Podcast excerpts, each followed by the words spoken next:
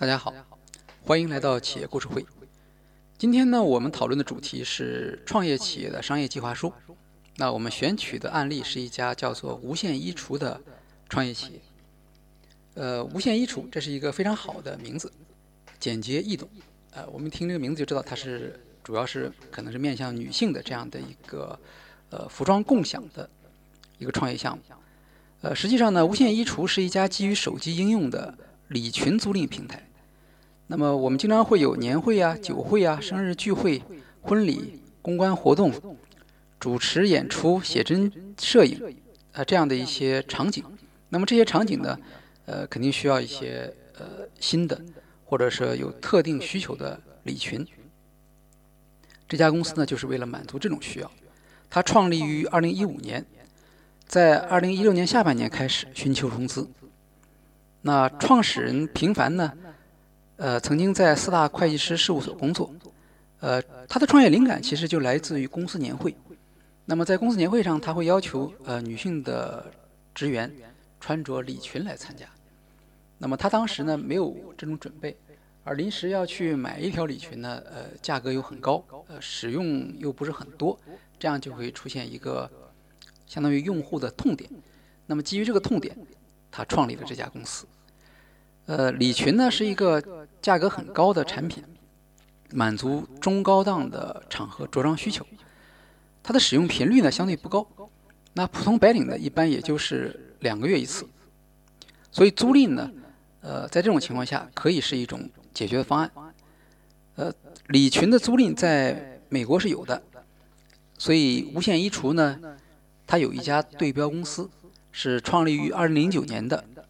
叫做 Rent the Runway，呃，大致的意思就是把 T 台上的那些衣服租回家。这家公司呢，呃，提供的是重要场合的服装租赁服务，而且它提供的都是那些知名设计师设计的服装，像婚纱、礼服。呃，用户呢就可以避免花大价钱来购买这些只会穿一次的服装。呃，这家美国公司它的收入主要来源于租费和月费，每月一百三十九元。随时可以租赁三套礼服。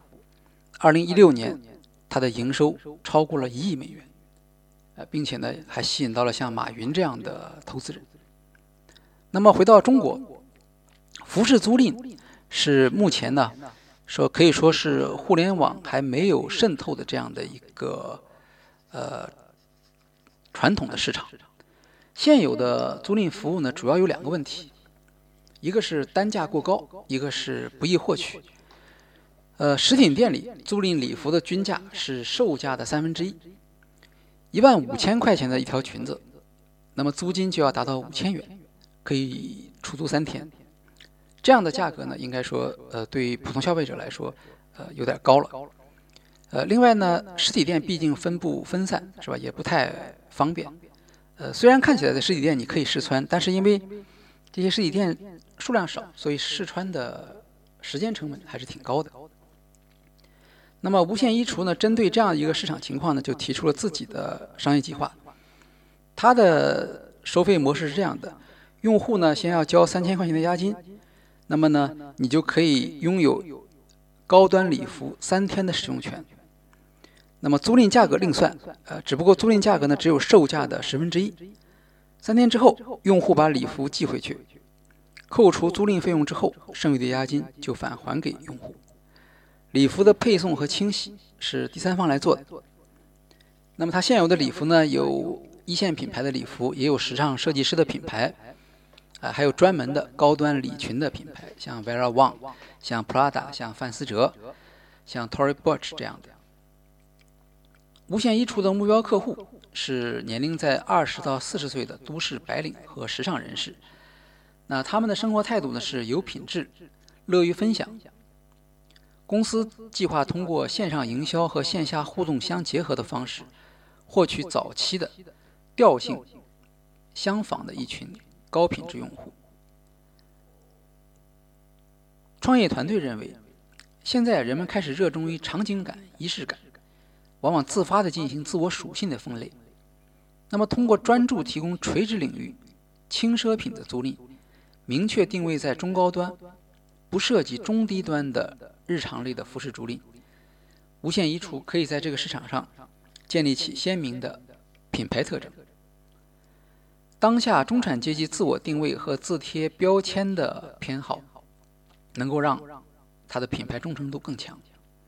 现在无线衣橱的微信版本已经上线，iOS 版的 demo 开发也完成了。二零一六年年初，无线衣橱的订单同比增长了百分之二十九，付费客户覆盖全部一线城市、八个二线城市。在营销方面，无线衣橱的微信服务号订阅过万，吸引了像世界小姐决赛嘉宾的来使用服装，而且没有多少营销费用的支出。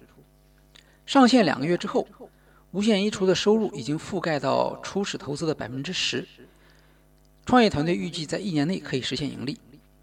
他们现在已经有了多次下单的这种深度复购用户，付费用户的正反馈率达到百分之百，百分之九十五的客户会自发的晒单。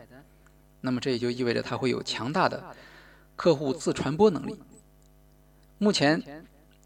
付费用户的总数超过了三千人，微信订阅用户的付费转化率达到百分之十，动租率，也就是出租数量占服装总量的比例在百分之三十以上。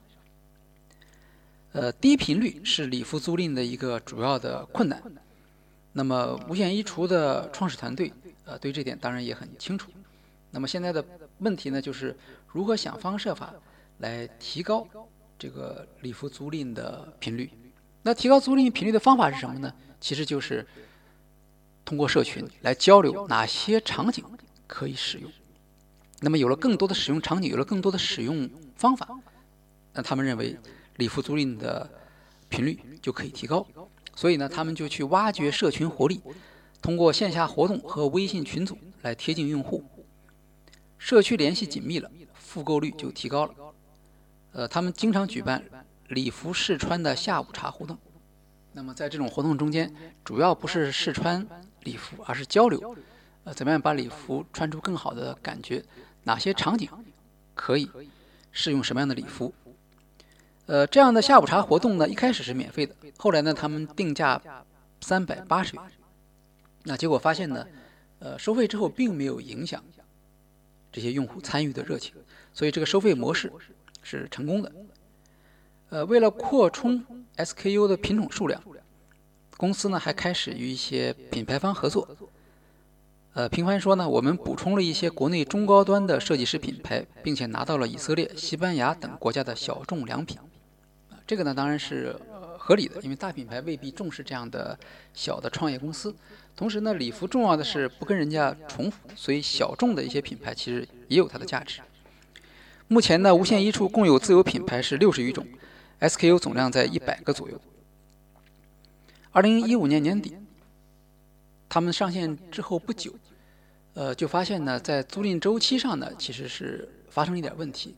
因为年底是礼服租赁最集中的时候，那么一些受欢迎的礼服呢，往往呢，就是前一个订单还没结束，下一个订单就已经到了。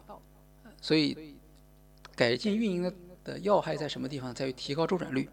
那么他们把原来设定的四天的租赁期缩短到三天，缓解了这个订单的压力，并且呢，长期来看呢，就是三天仍然是一个比较合适的这样的一个周期。好，我们来看看无线衣橱未来三年的规划。首先，他希望覆盖国内大中城市在线的轻奢品租赁市场，成为相对大众的耳熟能详的时尚分享平台。中国版本的 Rent the Runway。第二，他们要建立中高端的女性内容分享社群。高品质的品牌定位和优质内容的产生，会聚集大批高品位的乐分享的时尚女性，形成一个巨大的有高消费能力的高端女性社群。风险方面，他们考虑到了像用户的规模如何实现，轻奢品的场景需求是否足够大，以及能否足够快速的成长。还有，品牌是否能够成功的建立起来？运营方面的风险主要是，呃，因为这种线上的礼服租赁呢，不能现场试穿嘛，所以它会在运营上增加一些成本，也降低了效率。无线衣橱的核心团队一共有三个人：CEO 平凡，是毕马威会计师事务所，曾经在那里工作过四年，专注于消费品行业。之后呢，之后呢，加入过时尚类的创业公司。二零一零年，北京师范大学金融硕士毕业。二零一五年十一月，无线衣橱项目参加北京师范大学新京师创业大赛，夺得冠军。团队的其他成员包括顶尖设计师品牌的商务代表，有丰富创业经验的运营专家，知名奢侈品集团的公关专家。目前，无线衣橱处于天使轮，他们希望融资两百万元，出让百分之十的股份，也就是说，公司的估值是两千万元。啊，由于它的出让的股份的比例比较低，呃，表明创业团队对于这个项目未来呢是比较看好的。那么我们来总结一下，呃，从商业计划书写作的角度来看呢，无线衣橱可以得比较高的分数。呃。主要的要素都介绍的非常的清楚，而且有数据的支撑。那么，并且它的商业模式呢是经过检验的，呃，所以呢，这个项目能够在一些像创业大赛中获奖，呃，也是有原因的，证明它是呃符合像这种比赛这个优秀评奖的这种标准。呃，但是作为投资人呢，我们还是应该呃更多的去关注它的这个商业上到底是否可行。比如说，像美国 Rent the Runway，它的成功，呃，在很大程度上是它采用了用户订阅的方式，也就保证他的收入，而不是说一次性的租赁，是吧？但是无线衣橱主要还是更多的依靠的是一次性的租赁。那么这样的市场在中国的空间究竟有多大？呃，毕竟我们跟西方的这种生活方式还是不太一样的，对吧？中国人在这种生活场景中着重穿礼服、隆重出场的情况，相对说来。的确是低频的。那么目前，它吸引到了一些顾客群体，可是这些顾客群体它的可持续性和可扩展性如何？嗯，我们也很难从商业计划书中来看出来。呃，最后呢是竞争性的问题，就是说，在一个市场中成功，你必须知道你这个创业企业成功的驱动因素有哪些。啊，创业者是如何看待这些驱动因素的？他现有的资源和能力。能够实现这些驱动因素的要求吗？啊，比如说我们竞争对手加入了，那在这种情况下，平无线衣橱这样的产品如何和竞争对手来对抗呢？它的品牌上会有什么样的优势？呃，最后我们应该说，呃，市场上会有许多好的商业计划书，但是呢，好的商业计划书呢，不等于好的创业企业。好，今天我们的企业故事会。主要介绍了商业计划书，我们选取的企业案例是无线衣橱。谢谢大家。